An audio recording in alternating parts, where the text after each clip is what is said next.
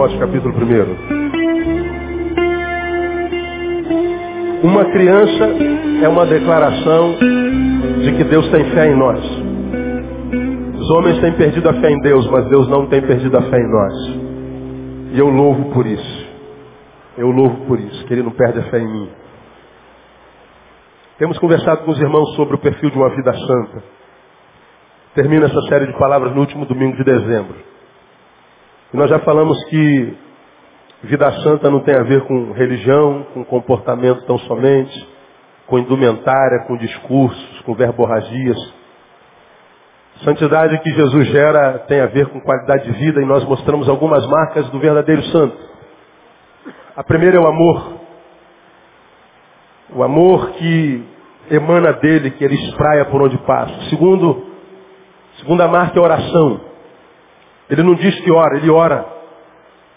E quem ora não diz que ora. Geralmente quem vive dizendo que está sempre em oração mente. Quem ora não precisa dizer que ora, a gente sabe pela qualidade de vida que vive. A gente sabe que uma pessoa ora pela qualidade de vida que ela vive e pela produção dos seus lábios, pela pela energia, pela unção, pela, pela bênção que ela produz onde quer que ela está sentada, onde é que ela está. Falamos porque devemos orar e falamos porque devemos amar. A terceira marca do verdadeiro santo, do verdadeiro cristão é a misericórdia. É a capacidade de estar com os que estão sofrendo, com os que estão em situações piores que a dele. O santo não vive para si, o santo não se isola. A santidade que Jesus gera em mim a santidade que Jesus gera em você produz em mim um ser misericordioso que me impede de caminhar na vida sozinho, antes pelo contrário, me impede, me impele a ser alguém que ajuda a outro alguém a ser um alguém melhor que ele foi antes de mim. Paulo fala isso muito claramente quando ele diz no versículo 4, recordando-me das tuas lágrimas, desejo muito ver-te para me encher de gozo. Recordando-me das tuas lágrimas. Hoje, as lágrimas de Timóteo são só uma recordação. Mas a gente só se recorda daquilo que a gente viu e testemunhou. Que Paulo está dizendo é que no tempo em que Timóteo chorava, no tempo da dor, no tempo das lágrimas, ele estava lá. No tempo da adversidade, Paulo estava lá. Ele acompanhou, ele ajudou a enxugar a lágrima. Eu estava ontem lá no, no, no, pregando no Congresso dos Atletas de Cristo. Encontrei com o pastor Zic, que eu não via há muitos anos, estava há 10 anos em Portugal, líder dos atletas de Cristo durante muitos anos no Brasil. Eu falei, Zic, você está de volta ao Brasil? Ele voltou ao Brasil. Sua esposa tem câncer de mama. Devemos orar por ela e por ele em nome de Jesus. E a gente estava conversando sobre o que eu preguei na quinta-feira, que evangelho é relacionamento, é encontro. E ele falando, eu estava lhe ouvindo na quinta-feira e você falou que a gente tem que trazer à memória aquelas pessoas que nos ajudaram a ser quem nós somos. Você falou que a gente não deve se esquecer daqueles que nos ajudaram a sermos construídos no que somos. Como eu já ministrei aqui aquela palavra, nós somos o resultado dos nossos encontros. Somos o que somos porque nos relacionamos com quem nos relacionamos. E muitas vezes nós somos alguém que amamos ser, temos orgulho disso. Mas somos alguém que amamos ser, mas esse alguém que amamos ser não é alguém grato. Porque a gente não olha para trás e não louva a Deus e agradece a Deus pelas pessoas que nos ajudaram a ser quem somos. E muitas vezes deixamos de ser quem somos, esse ser que nós amamos ser, deixamos de ser porque nós não somos gratos. Realizamos um sonho, somos quem somos. Mas viramos as costas para aqueles que nos ajudaram a ser quem somos. E caminhamos, sendo quem amamos ser. E descobrimos que Daqui para frente nós acabamos por deixar de ser quem somos. Começamos a ser desconstruídos e não sabemos por quê. Muitas vezes porque esquecemos de onde viemos e não honramos as pessoas que nos ajudaram a ser quem somos.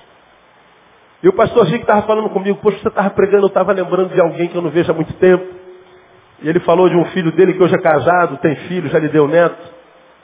E teve enfermo, doente com enfermidade grave, enfermidade para a morte, do qual, da qual Deus curou. E ele passou semanas internados, internado no CTI. E ele passou dias, semanas naquele corredor. Ele não foi em casa nem para tomar banho, nem para comer nada. Ele não conseguiu sair de lá do lado do filho. E ele se lembrava de estar sentado na, na, na, na nas escadas do hospital, onde ele podia estar sozinho para chorar. E um amigo dele descobriu que ele estava vivendo esse dilema e não sabia a gravidade dele. Então foi visitá-lo e viu como o Zic estava ruim. E como ele estava dias sem ir de casa. E o que, que ele fez? Ele sentou do lado do Zic e ficou tantos dias o Zic ficou no hospital, tantos dias ele ficou no hospital com o Zic. E interessante, nem ele não falava nada, porque há momentos na vida que são tão dolorosos e tão incrivelmente assustadores que a gente não tem resposta. Por que, que isso aconteceu? Não... o melhor é não falar nada. Porque não há resposta. Que resposta a gente vai dar? Ele ficou sentado ali dias. E anos se passaram, 20 anos passaram mais, e ele não vê essa pessoa há muito tempo. E depois que eu preguei, ele falou, na mesma hora, eu peguei o telefone e liguei para essa pessoa. E foi uma das noites mais saborosas que eu vivi nos últimos anos, pelo telefone com esse meu amigo. Por que, que ele se lembrou da misericórdia? Como aquela pessoa viveu misericórdia com ele. E misericórdias marcam as relações porque nós vivemos um tempo de total ausência de misericórdia. Então o santo ele tem como marca uma das princípios a misericórdia. A capacidade de dar a segunda de dar a, a face, de andar a segunda milha, de estender a mão, de dar uma segunda chance, de despertar em si o melhor que em si há e misericórdia. Falamos que uma quarta marca, pregamos no domingo passado, é a amizade solidária. O versículo 4b, 4b diz, desejo muito ver-te para me encher de gozo. Então, o santo, ele não é um antissocial, pelo contrário, a santidade nos socializa. Você tem me ouvido falar muito sobre a santidade que não é repelente, é uma santidade atraente, que por causa dela em mim eu consigo fazer amigos e amizades. Consigo ser bênção, porque sou simpático, porque eu atraio as pessoas. Infelizmente a igreja evangélica não vive esse tipo de santidade. A gente acha que ser santo é se enfiar na igreja, se transformar numa pessoa feia por dentro e por fora, nos isolarmos de tudo e de todos e vivemos para Deus. Não, quem quer viver para Deus vive com quem Deus ama. Deus ama a gente. Então a, a santidade é socializadora, não é antissocializadora. E hoje, eu quero mostrar uma outra marca que está aí no versículo 5a. Veja se está escrito assim na sua Bíblia. Trazendo à memória o que? Leia para mim. A fé é o quê? Não fingida. Vamos falar só essa frase, vamos juntos? Trazendo à memória a fé não fingida que há em ti. Olha o que ele está falando. Vamos juntos mais uma vez, vamos lá. Trazendo à memória a fé não fingida que há em ti. Ele está falando de uma fé, qual é a característica que ele dá mesmo, irmão? Não fingida. Ora, se ele está falando que Timóteo vivia uma fé não fingida, ele está dizendo, a gente que vive uma fé o quê? Mentirosa, fingida. Você conhece alguém assim? Que é um crente picareta, sem vergonha, caloteiro, fofoqueiro, mentiroso. Alguém conhece algum crente assim? Deixa eu ver. Uns dois ou três conhecem. Meu irmão, eu deixo eu abrir meu coração para você aqui.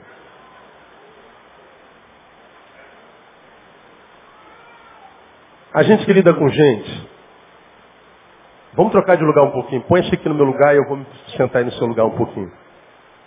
Você não trabalha com gente ou com pouca gente. Ninguém te procura para abrir coração o tempo inteiro. Então, por que você não trabalha com ser humano? Você conhece muito mais a imagem do ser humano do que a essência dele. O que, que você sabe dessa pessoa que está do seu lado? Nada, você só conhece a imagem dele. Só a imagem. Ninguém conhece ninguém como você já aprendeu aqui. Todos nós nos imaginamos. Imaginar é ver a imagem. É lidar com imagem. Então toda relação humana coletiva é imaginária não é essencial. A relação coletiva é um conto de imagens e não de essências. Os encontros essenciais geralmente se dão na intimidade. Geralmente se dão na privacidade. Os encontros coletivos são imaginários. Os encontros essenciais geralmente são privados. Dificilmente nós temos numa coletividade um encontro essencial. Dificilmente, raramente. Nossos encontros, inclusive os evangélicos, os evangelicais, os encontros de cultos de liturgia, são imaginários. Nós trabalhamos na base da imagem. Todos nós nos arrumamos para vir para cá. Todos nós colocamos uma roupinha para vir para cá, penteamos o cabelo. Falo sobre isso há 20 anos. Então, se os encontros coletivos são imaginários, há pouco encontro essencial na liturgia. A sociologia diz, você já me ouviu falar sobre isso aqui, isso é científico, que numa coletividade nós conhecemos em média, no máximo, 80 pessoas. Você já ouviu falar sobre isso aqui? Portanto, você que é membro dessa igreja, é possível que você conheça no máximo 80 pessoas na sua igreja. Conhecer, bom, ver, você vê centenas, milhares. Mas conhecer, relacionar-se, é possível que você consiga fazê-lo com 80. Mas viver em intimidade, ou seja, maior aproximação, no máximo 20. Aquela que você vai decorar o nome, sabe onde mora, quem é o marido, a esposa, no máximo 20. Faça um exercício enquanto chegar em casa, veja se isso não é verdade. Agora, eu conheço 80, me relaciono com 20, mas intimidade, aqueles que se transformam em amigos de verdade, nem sempre o dízimo dos 20 o é. Amigos são sempre minoria. Por que, isso é uma realidade e não tem como ser mudado? Porque todo encontro coletivo é imaginário, mas os encontros que geram essência e vida são sempre privados. Sempre. Bom, quando a gente trabalha com gente, a gente está num, num, bolo. Eu conheço 80, me relaciono com 20, mas diferente de vocês que não trabalham com gente, nos encontros essenciais, quando as pessoas nos procuram por causa da função, vem para contar o que há dentro. Ou seja, contar o que não pode contar para absolutamente ninguém no planeta. Muitas vezes, muito menos para o marido e para a esposa. Então, lidando com gente como profissional da área humana e como pastor, a gente conhece muito mais a essência das pessoas do que a aparência. E trabalhando na aparência e na, no imaginário, a gente se adoece, vocês adoecem, porque o que a gente vê é horrível. Imagina a essência. Imagina. Então, a essência é sempre muito pior do que a aparência. Porque a aparência é bonita. A produção é que nem sempre é, mas a aparência é. Agora, por que, que a produção é feia? Por causa da essência. A Bíblia diz, usando o princípio quando diz que a boca fala do quê? Quem se lembra? Do coração está cheia. Do que, que esse texto está falando? Que o meu exterior é a projeção do meu interior. É a mesma coisa que diz que o coração alegre faz o quê?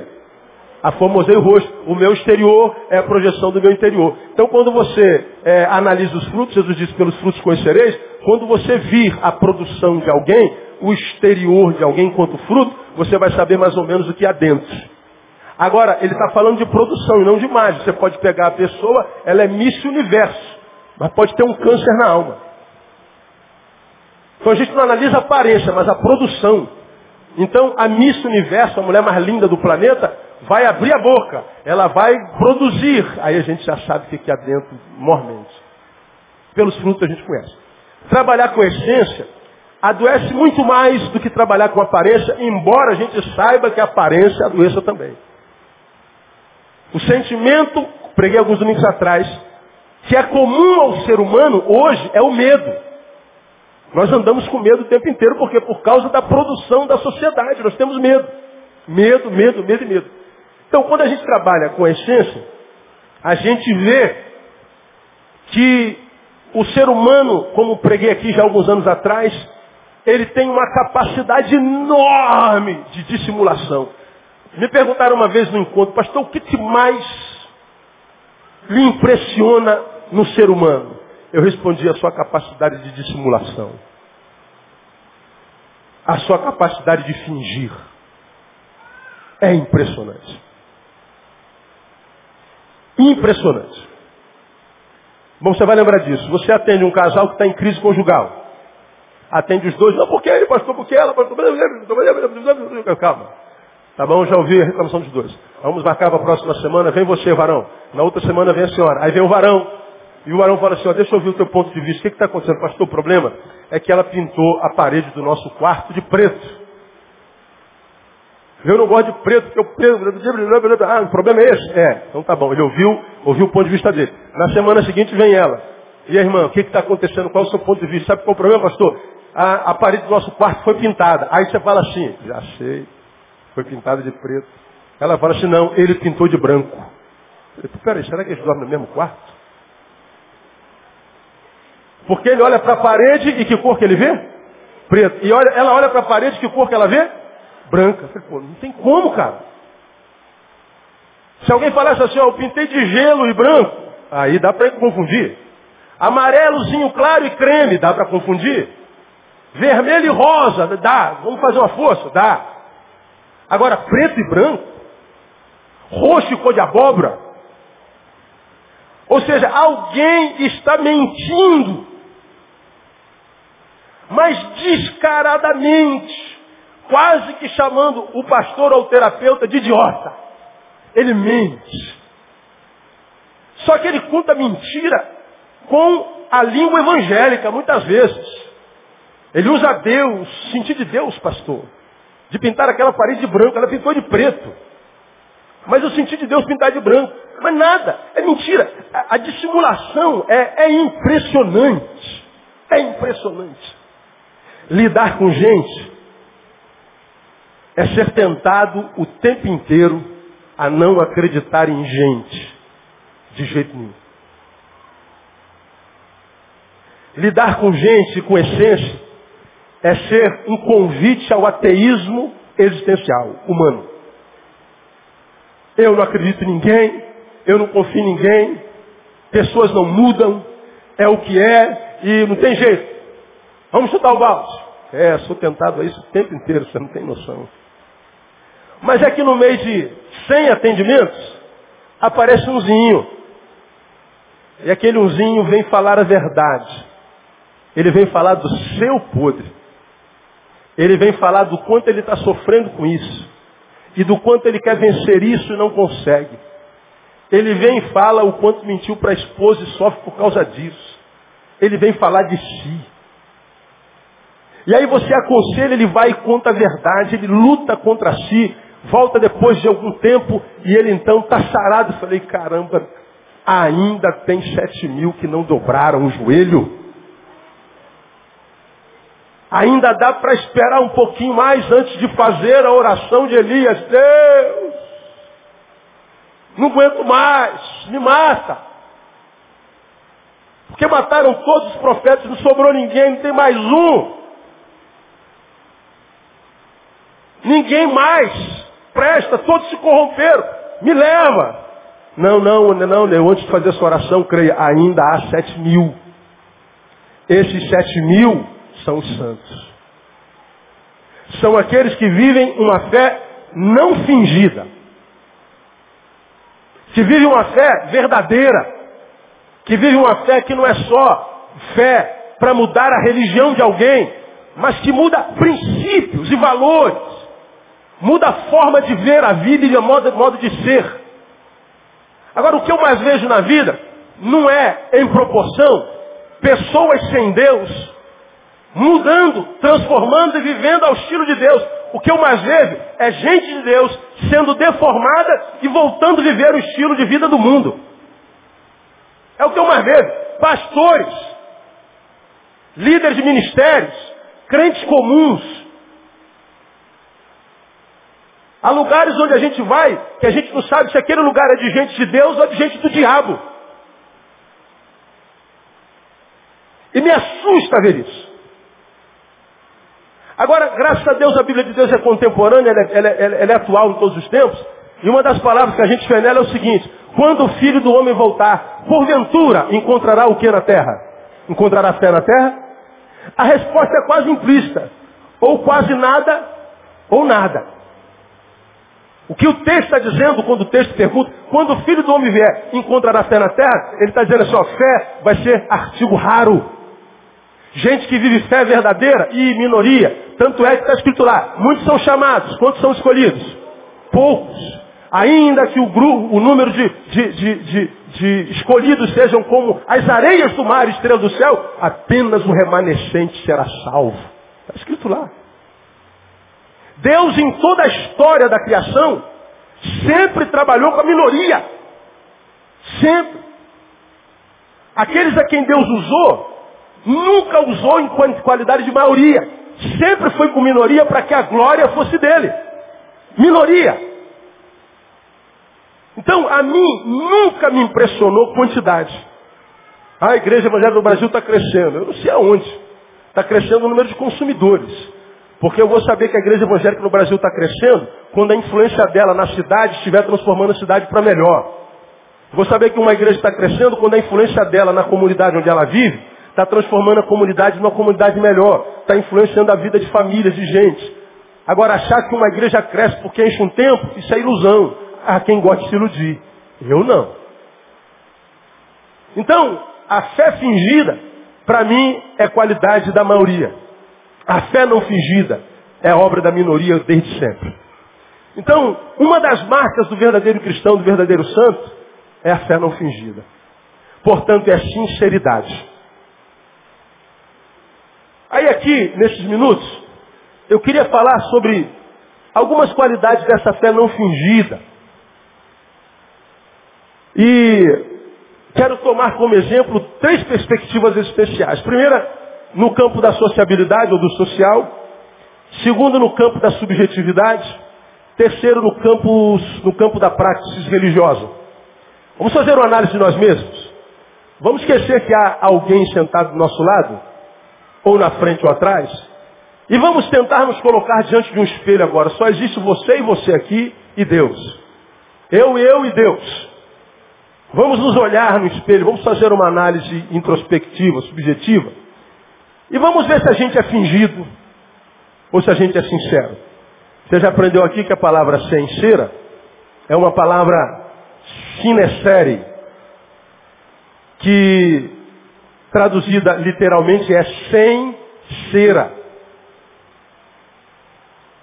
É uma palavra que era usada pelos artesãos romanos ou pelos carpinteiros romanos. Bom, você está sentado num banco de madeira.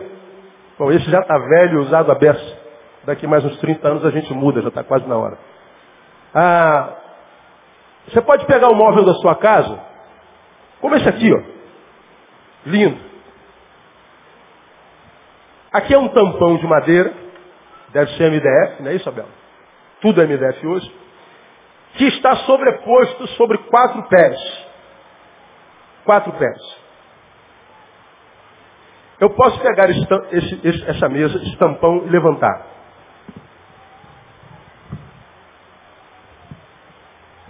Levanta o tampão e o tampão traz consigo os quatro pés que o sustentam e traz a base que sustenta os pés. Agora, como é que esse pé está preso esse tampão? Como é que essa base está presa a esses pés? Se você vier aqui em cima e olhar aqui, você não vai ver nada que esteja prendendo o pé ao tampão. Mas como é que ele está preso? Ele está preso de alguma forma. Pois é, Durante muito tempo na carpintaria, a gente sabe que tem parafusos aqui.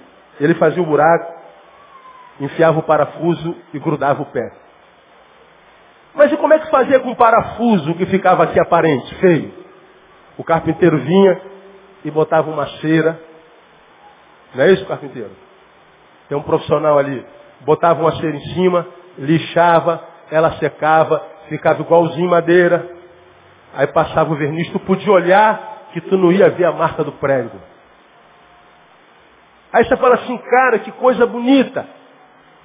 Parece até que está sem cera. Parece até que é uma coisa sincera. Mas não é. Essa madeira tem cera. ela não é sincera, ela não é sincera. Se você botar uma pontinha aqui de um prego, você vai ver que há cera. Sem cera é uma coisa sincera. Com cera é uma coisa que parece, mas não é, ela tem cera. Sincero é uma pessoa que é o que é. Pois bem, vamos ver nossa sinceridade nessas três perspectivas existenciais. Primeiro, no campo da sociabilidade, a pergunta que eu lhes faço para vossa reflexão, para nossa reflexão, é a seguinte. O que sou só é muito diferente do que eu sou na coletividade ou não? Bom, responda para si. Aquele que você é quando está com amigos, faculdade, trabalho, é muito diferente daquele que você é sozinho. Ou vamos apequenar. O que você é na igreja e a visão que os irmãos têm de você. Parece-se com a visão que os teus amigos de trabalho têm de você. Bom, a visão que os outros têm de você é muito diferente da visão que você tem de você.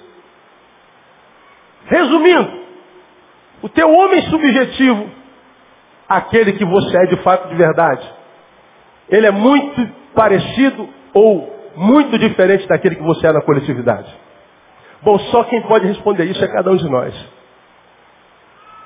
O Senhor está dizendo o seguinte, o verdadeiro santo não é só aquele que frequenta a igreja, só aquele que lê a Bíblia. Porque alguns leem a Bíblia e leem para sua própria perdição. Alguns, pasmem, caem na desgraça de se tornarem amigos do Evangelho, simpatizantes. Leiam o editorial desse domingo.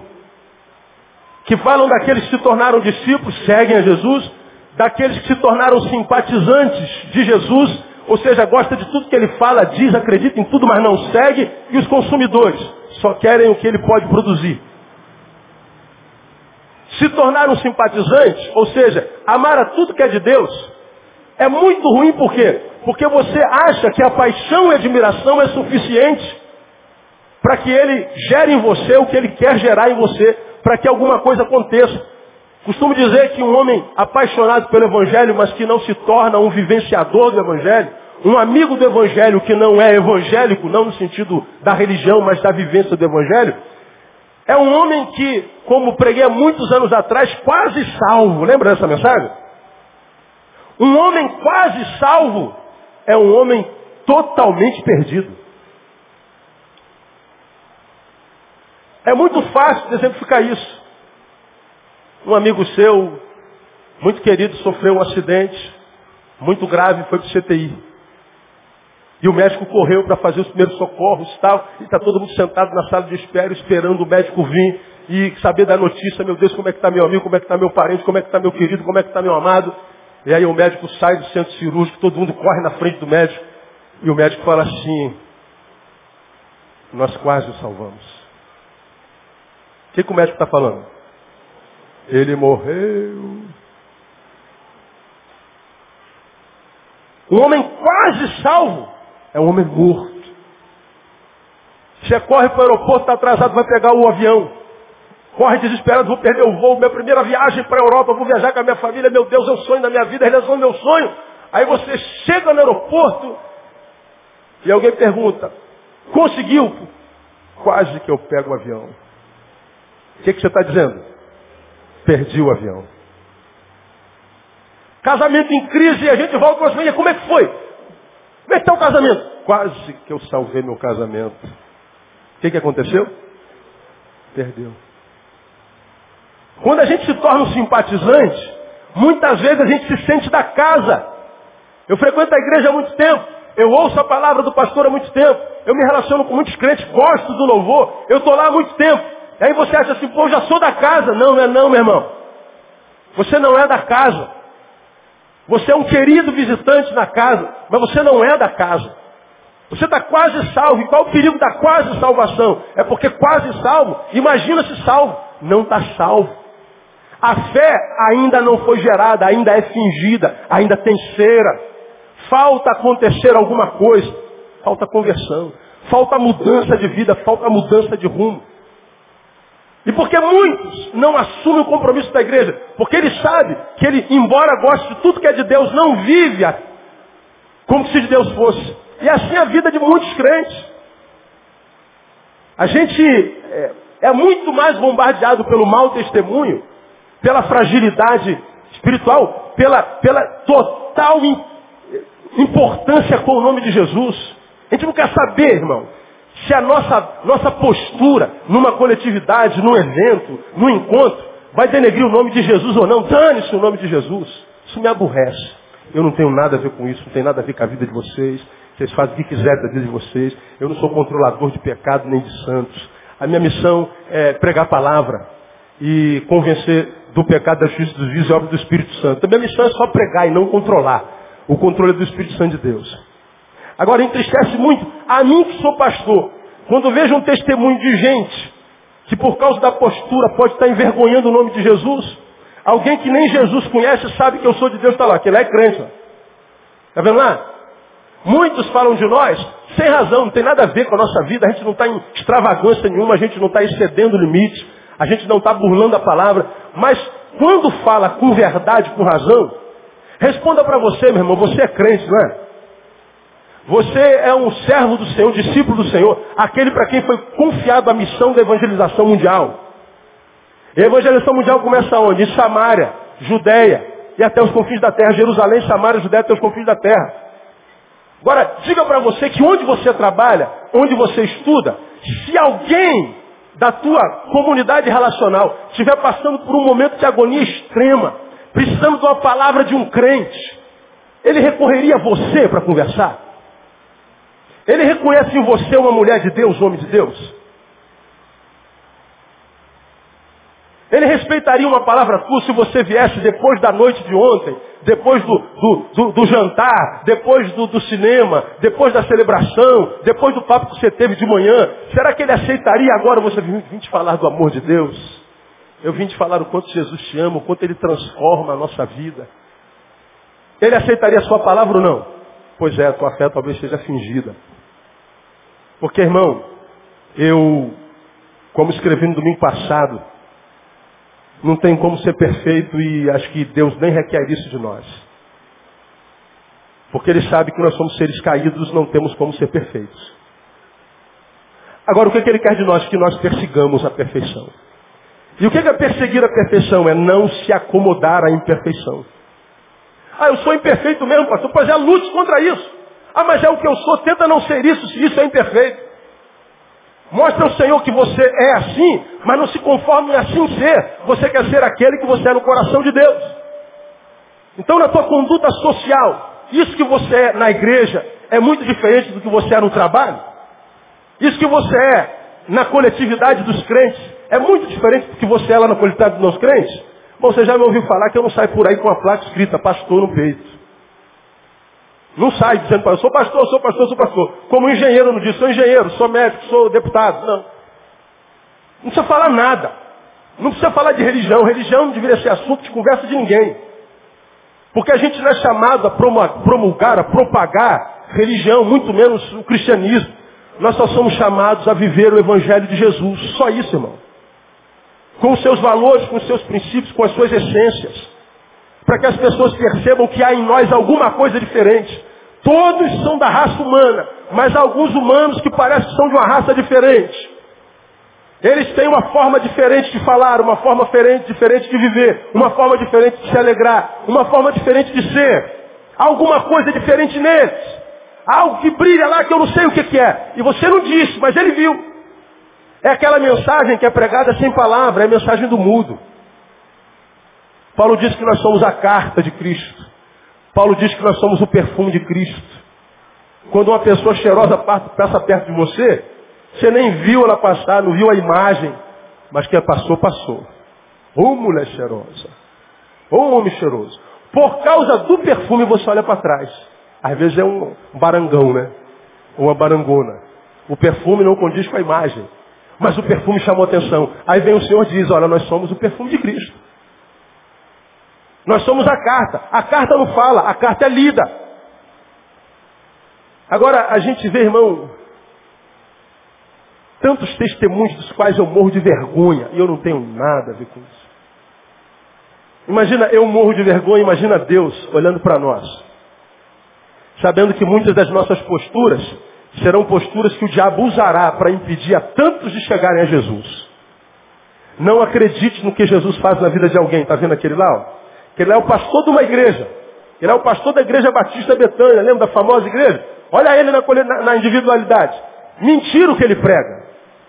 Não acredite nisso. Como nós já temos uma tendência enorme a não acreditar em ninguém, com o nosso testemunho, nós autenticamos a mensagem da não fé ou da fé fingida. Agora, irmãos, guardem uma coisa no coração de vocês.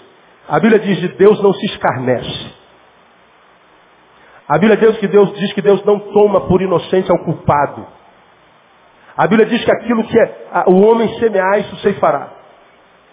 E a Bíblia diz que é melhor uma pedra de moinho no pescoço e lançado no fundo do mar, ou seja, suicídio, do que ser um escândalo no caminho de um pequenino que ele quer salvar. E a Bíblia diz que nós daremos conta de cada alma que nós impedimos de chegar até o Pai, porque Jesus morreu por ela. Jesus morreu por ela. E quando nós somos um empecilho entre ela e Deus, a gente dá conta a Deus. Não se iludam. O fato da sociedade estar perdendo a fé, sendo tomado pela apostasia, não significa dizer que a palavra mudou. A mesma palavra que foi ontem é hoje e será até quando? Eternamente. Fica ligado. Diga, irmão que está do seu lado. Fica ligado, meu irmão.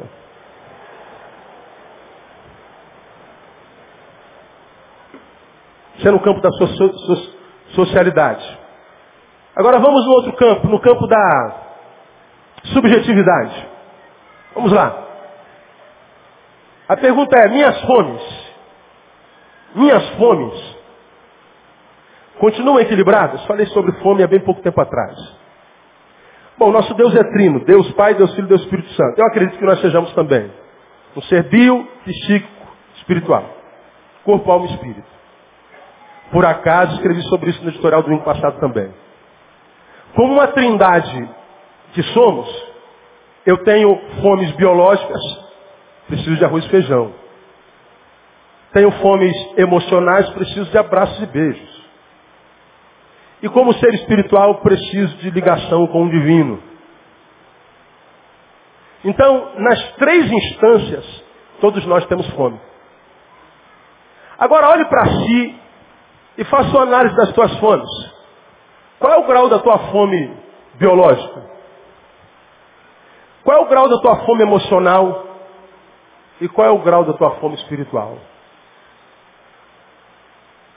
Bom, fome biológica não precisa nem falar, porque alguns de nós fomos abençoados com essa fome, né? Pelo corpo os conhecereis. Né? Pelo peso os conhecereis. e alguns têm tanta fome que acham que essa fome é do diabo. Né? Não, o diabo não come.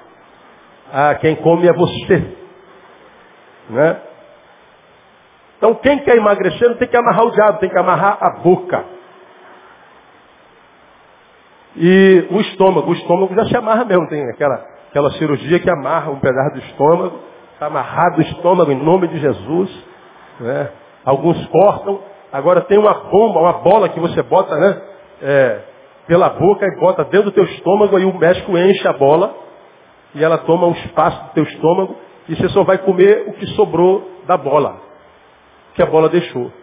Aí você começa a emagrecer. Então, para a fome do corpo, é, tem que amarrar o estômago, tem que amarrar a boca. Bom, fome biológica não vamos comentar. Vamos falar de fome emocional? Vamos. A fome emocional tem sido uma das fomes que o diabo tem usado para matar muitos seres humanos antes da morte chegar. O sujeito não aguenta lidar com solidão. Preguei isso semana passada. Ele não suporta. Falar solidão já dá tremedeira. Com medo da solidão, ele se entrega a qualquer um achando que a entrega a qualquer um, carência afetiva, vai matar a famigerada solidão. Aí é que está o, o engano ledo, o engano grande. Porque não se mata a solidão com alguém do lado. Não é a presença que mata a solidão. O que mata a solidão é a intimidade. O que está diametralmente oposto à solidão, nós vivemos na dialética, dia, noite, sol, lua, é, alegria, tristeza, a, idas e vinda, abre e fecha. A vida se desenvolve na dialética, no, no, no, na, tese e antítese. Né? Então a gente fala assim, a, a, o oposto da fome é não fome. O oposto das trevas é a luz. O oposto do calor é o frio. O oposto da solidão é a companhia. Errado. O oposto da solidão é a intimidade. Aí, muitos de vocês, com medo da solidão, ou seja, com carência afetiva, não querendo viver os dilemas da solidão, se entrega a qualquer um. Porque eu estou muito sozinha, pastor. Eu estou muito sozinho. Agora eu tenho ele. Pois é, você vivia a solidão sozinha, agora você vive a solidão ao quadrado, acompanhada. Você tem alguém que você colocou do lado para suprir suas necessidades emocionais, mas só está suprindo as necessidades biológicas, carnais. E a cada medida que você se deita, que você se dá, sem sentir nada, um pedaço teu está sendo comido, está indo embora. Você está se deteriorando, está se deformando, virando um paraplégico existencial. Você está se estuprando, se violentando, porque está se dando a alguém com quem você não tem intimidade. E cada vez que sai daquele lugar, você sai mais pobre, mais doente, mais carente. Só que o que você dá a ele, dá como pagamento da companhia dele. Mas há troca. Há uma relação desequilibrada. Alguém está recebendo mais. E quando alguém recebe mais, alguém está dando mais. Quando alguém dá muito e o outro não dá nada, quem dá muito empobrece. Então relacionar-se com alguém com quem não se tem intimidade, com quem não se tem sentimento, não há amor na parada, não há trocas essenciais, é se amputar dia após dia. Agora, em função dessa fome emocional que precisa ser sofrida, muitos de nós vai relegando a fome espiritual. O que, que acontece? Você investe mais numa área sua e deixa de investir em outra área. Agora pergunte a você, qual é o grau de fome espiritual que você tem hoje? Oh, irmão, é, é, é assustador. Como Satanás tem mexido nas fomes espirituais do povo de Deus. Aqui me desculpa a palavra. Não há mais tesão por Deus. Não há mais desejo pela experiência com Ele. Estamos nos transformando em seres autômatos espirituais. Vamos fazendo as coisas por costume, aprendidos de cor. E eu acho que nisso não há nada de anormal. Passar por fases de desânimos normal. O que, que é normal para mim? É a pessoa passar por essa fase, ver o quanto está sendo matada, morta espiritualmente, está sendo inutilizada, está ficando inoperante, inútil para o reino de Deus. Olhar para trás, ver o quanto foi abençoada e usada por Deus e não lutar para ser o que foi na mão de Deus. Isso para mim é anormal e assustador. Bom, eu quando prego isso aqui, eu poderia citar o nome de 200 pessoas. Poderia citar o nome de 300 pessoas. De gente que nós já contamos, de gente que nunca contamos, de gente que já abençoou aqui fora. Mas hoje está aí, ó. Como um defunto respirando. Vivendo uma fé fingida. E a fé fingida passa pela fé a respeito da qual Tiago fala que é a fé de defunto, que é a fé sem o quê? Obras. Fé sem obras. Você diz que crê, mostra as obras da tua fé. Se Deus perguntasse, filha, cadê o talento que eu lhe dei? Você, filho, dom que eu lhe dei. Está sendo usado no reino para abençoar a quem? Ou será que você só vive em torno do seu umbigo e vive só para si? Você diz que acredita em mim e que me ama, e você acha que o que eu quero de você é que você venha à igreja me cantar algumas músicas. Você acha que a fé que eu lhe dei é para ser como você é? Transformar você numa ilha? Ou um fim em si mesmo? É fé fingida, irmão. Ano que vem, é, infelizmente, a gente vai ter que fazer algumas mudanças na liderança da igreja. Vocês verão algumas mudanças na liderança da igreja. Porque mesmo líderes estão sendo corrompidos pelos valores do tempo presente. Jesus fala sobre isso desde sempre. Tentados todos nós somos irmãos, é tentação o tempo inteiro. Tentação no domingão deixa assim, ó, eu amo praia demais. Gosto de praia, gosto de sol. Aí eu acordo de manhã, lembro, o tabernáculo é quente para chuchu. Eu moro na Taquara, tenho uma Harley Davidson. Aí fico imaginando a orla da praia, caminhando na orla da praia. Caminha uma hora, senta lá onde eu sempre caminho, e o cara já me conhece, ele guarda minha pochete, ele sabe o que, que eu tomo, o que, que eu como. E aí, pastor, eu de sempre, de sempre, vem aquela água de coco bem gelada. E ele bota lá uma manjuvinha, uma porçãozinha com uma manjuvinha. Aí eu falei, meu Deus, seria mais ou menos umas cinco para as doze. É, cinco para as doze eu vou estar suado, molhado, com a camisa de baixo toda ensopada, com a calça molhada de suor, a camisa toda é, é, ensolarada, e eu poderia estar na praia, glorificando o meu Senhor lá, porque Deus não habita em templos feitos por mãos humanas, eu poderia prestar meu culto lá. Ó, oh, a tentação. Não tem lógica? Pois é. Ele não habita em templos feitos por mãos humanas, mas há templos nos quais ele fala com muito mais probabilidade, com muito mais clareza. Há templos onde ele fala verbalmente, fala o português claro e me edifica. Há lugares onde ele está, mas a presença dele não é manifesta. E ele fala que o lugar onde ele mais se manifesta é na comunhão. Agora, o que, que o diabo faz para que nos enfraqueçamos? Quebrar a comunhão. Ele bota o Judas para trabalhar, para que a gente olhe para o Judas, como eu preguei alguns domingos atrás, no aniversário da igreja. Essa igreja é igreja de gente falsa, tem muita gente que não se ama. Pois é, tem um monte de Judas. Agora Jesus escolheu Judas entre os doze, por quê, ô seu fariseu?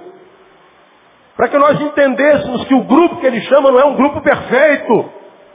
Para que ele entendesse que no grupo que ele chama tem até gente que não é parte do grupo. Para que a gente entendesse que igreja não é um lugar perfeito. Para que a gente entendesse que na igreja não só tem gente perfeita, santa, santa, santa. Tem vacilão, tem ladrão, tem fofoqueiro, tem todo tipo de gente. Mas por que você só, só olha para o Judas? Olha para Maria, olha para Marta, olha para Lázaro ressuscitado. Olha para que amam apaixonadamente, para os que são dedicados. Agora, a gente olha para o Judas e diz, a igreja não presta. Por que você não olha para Maria? Aquela que derruba um nardo que vale um ano de salário nos pés deles, no pé. Não derrama na cabeça para cheirar. Não, é para se humilhar e ver o quanto ela reconhece a grandeza dele. Por que, que não olha para Maria? Aí a gente olha para o Judas e diz, eu tenho razão para estar fora da igreja. Judas não tem nada a ver com isso. É que você está vivendo uma fé fingida. E não é homem suficientemente para dizer, sou eu que não tenho mais fome espiritual. Aí diz que é o Judas. Porque Jesus está dizendo que joio e trigo cresceriam juntos e ficariam juntos até o dia do juízo. Só ele tem poder para separá-los. Isso quer dizer que eu vou ser pastor de joio e trigo até Jesus me levar. Isso quer dizer que você vai ser pastoreado por joio e por trigo até Jesus te levar. Isso não é problema nosso. Meu problema é em sendo trigo, lutar para que eu me não transforme em joio. Agora é o que está acontecendo o tempo inteiro. O tempo inteiro. Diga para você no campo subjetivo. Você tem fome espiritual, a tua fome é maior do que a fome emocional. Tua fome biológica é maior do que a tua fome espiritual. Estão equilibradas as tuas fomes ou não tem mais fome espiritual? Você vai saber se está vivendo fé fingido ou não. Termino. Primeiro no campo social, no campo subjetivo e agora no campo da praxis religiosa. A pergunta é, o que te causa mais indignação? Ver alguém em total estado de miséria.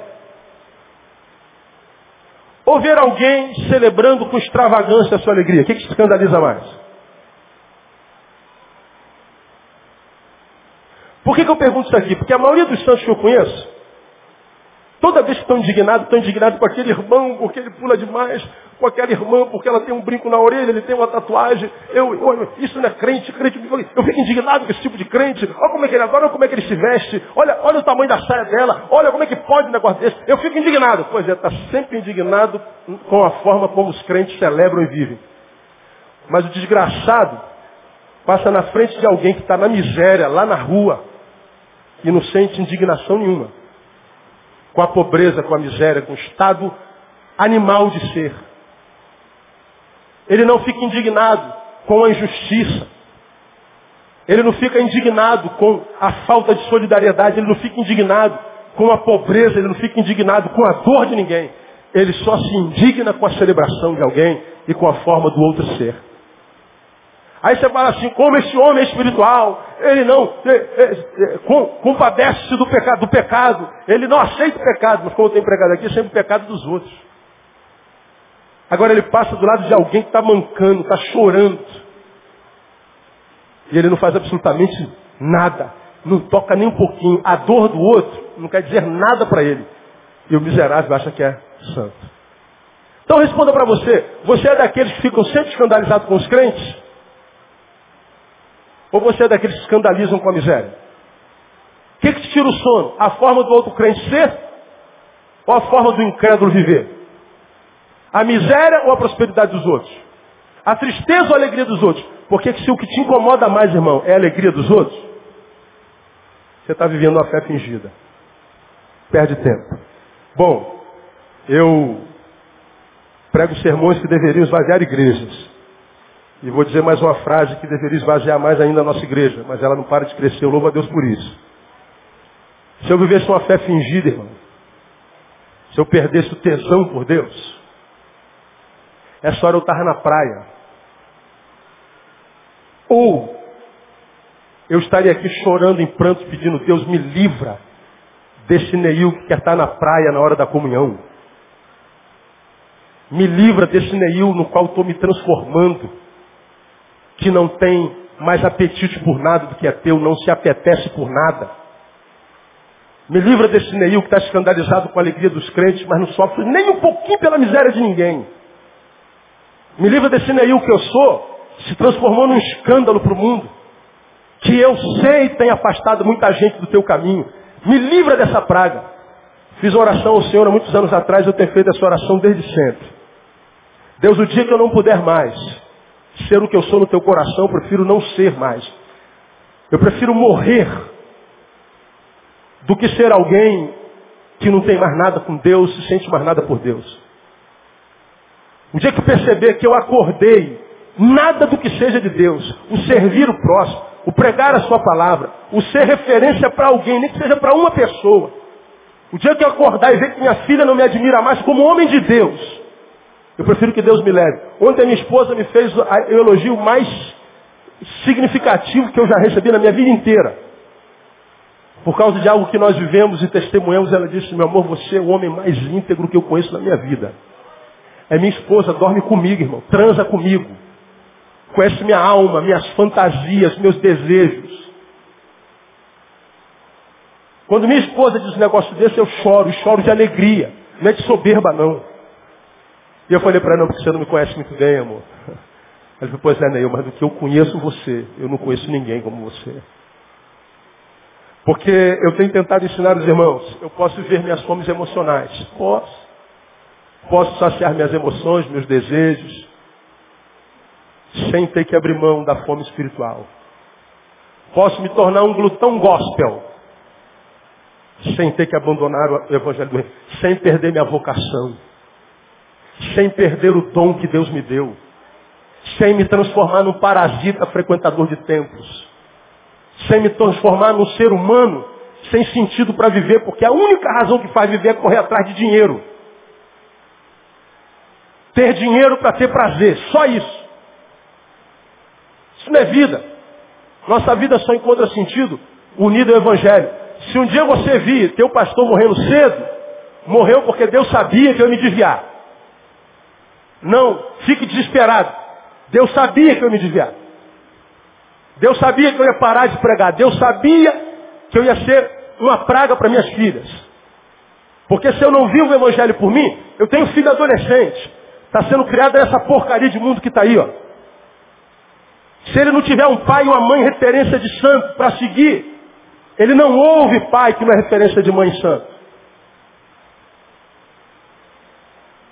Nossos filhos não ouvem o que a gente diz se eles não veem a gente vivendo o que a gente prega. Tenho visto multidões de filhos de, de crentes perdidos se tornam os piores seres humanos. Porque descobriram em casa que o pai dele é um mentiroso. A mãe dele é uma farsa.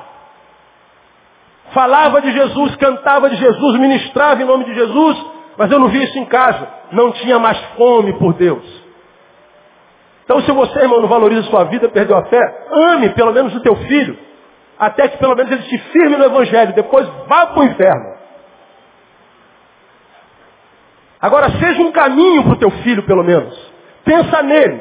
Pensa na tua filhinha de dois, três, quatro, cinco anos, que olha para o lado e todos os seus coleguinhas são filhos de pais separados. Todos eles são filhos de família que o pai agride. Gente que é apunhado de osso, músculo, carne, não tem alma, não tem nada de espiritualidade. Estão ali barbarizando. A sua filha está ali. E ela precisa confrontar essa desgraça geracional com a graça de Deus dentro de casa. Nossos filhos vão dizer, ó, essa desgraça toda, não, isso é porque não conhece a Deus. Vem na minha casa que vocês vão ver como é uma casa abençoada por Deus. Então, entre essa desgraça toda do lado de fora e essa graça que eu tenho dentro de casa, eu fico com a graça de Deus, porque a graça de Deus me permitiu ter um pai, uma mãe, uma família abençoada no nome de Jesus. Agora não, a gente vai perdendo a fome espiritual e a gente pensa que nossos filhos não estão vendo. A gente vai se transformando nessa coisa evangélica e a gente pensa que nossos filhos não estão vendo. E Deus vai cobrar de nós a marca do santo, fé não fingida. É a fé de gente viva. E a fé de gente viva é a fé diferente da fé de gente morta. Tem fé, então mostra tuas obras. Porque se tu dizes ter fé, não tem obras, tua fé é morta. É fingida. Cadê as obras, irmãos? Cadê o dom que Deus te deu? Deus te deu dom para quê? Diga para você qual o grau de apetite que você tem de Deus. Pastor, já tive mais. E vai fazer o quê? Vai ficar morrendo de inanição? Não vai lutar contra essa desgraça? Vai se entregar? Quem tem entendimento, entenda. Quem tem ouvidos, ouça o que o Espírito diz à igreja. Deus abençoe vocês com essa palavra dura mas dele. Deus abençoe você. Os caras